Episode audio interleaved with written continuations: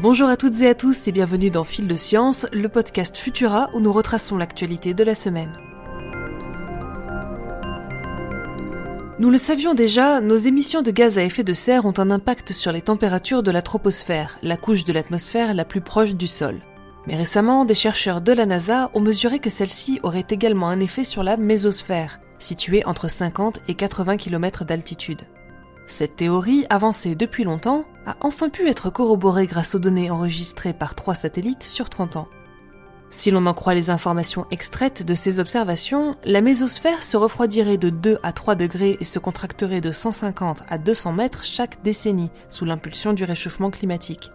Des scores non négligeables pour une couche de l'atmosphère qui ne mesurerait que 30 km et qui implique également des conséquences pour nos satellites. En effet, la contraction de la mésosphère entraînerait avec elle celle du reste de la haute atmosphère, et par extension une diminution de la traînée atmosphérique. Cette dernière permet en temps normal aux objets que nous envoyons en orbite de revenir sur Terre après leur mission dans l'espace.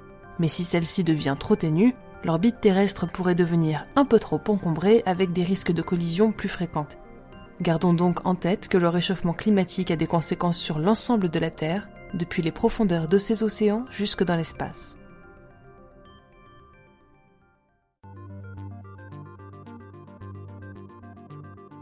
Y aurait-il de la vie sur les satellites de Saturne?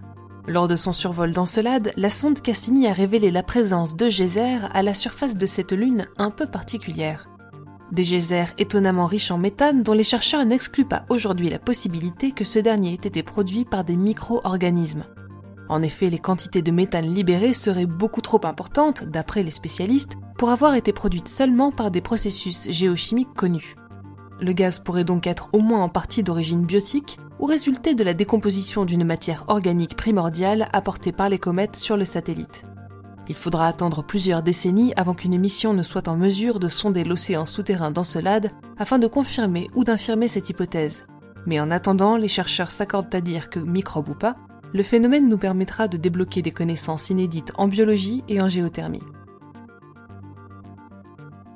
Seulement un an après l'apparition des premiers cas de Covid, la question de l'avenir que nous réserve le coronavirus reste incertaine. À ce jour, seuls 21% des habitants de la planète sont pleinement vaccinés contre la Covid-19. Et à supposer que nous parvenions à augmenter ces effectifs, une autre interrogation continuerait de planer.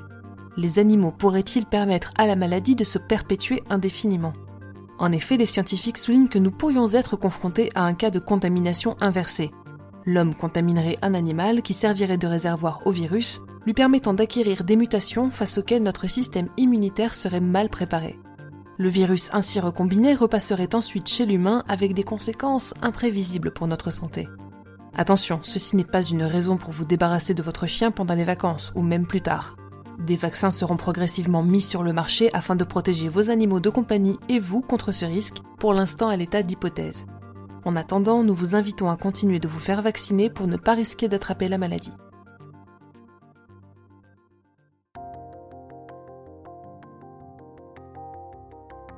Paracels se le disait déjà en son temps, seule la dose fait le poison. La preuve, utilisée avec précision et modération, les drogues psychédéliques possèdent un effet thérapeutique éprouvé depuis bien longtemps. Et récemment, des chercheurs de l'université de Yale ont constaté qu'une seule dose de psilocybine, un composé issu de certains champignons hallucinogènes, induirait une augmentation des connexions neuronales chez la souris. Cette découverte encourage, avec prudence, l'application de ce traitement pour les troubles dépressifs sévères. De plus en plus d'études devront bien entendu être menées auparavant chez l'être humain. Et enfin, pour finir, une équipe de géologues propose une nouvelle théorie qui pourrait avoir des conséquences géopolitiques majeures. Selon leur hypothèse, l'Islande serait la partie émergée d'un immense continent sous-marin issu d'un morceau de Pangée. Baptisé Islandia, ce territoire en grande partie immergé mesurerait entre 600 000 et 1 million de kilomètres carrés et s'étendrait du Groenland aux îles Féroé en longeant le nord-ouest de la Grande-Bretagne.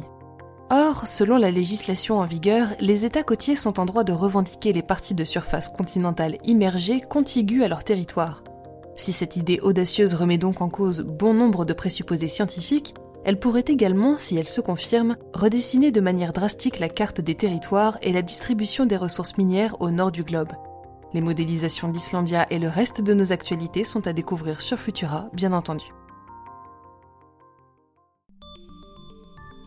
Pour ne rien manquer de l'actualité scientifique, rendez-vous sur les plateformes de diffusion pour vous abonner à Fil de Science et à nos autres podcasts.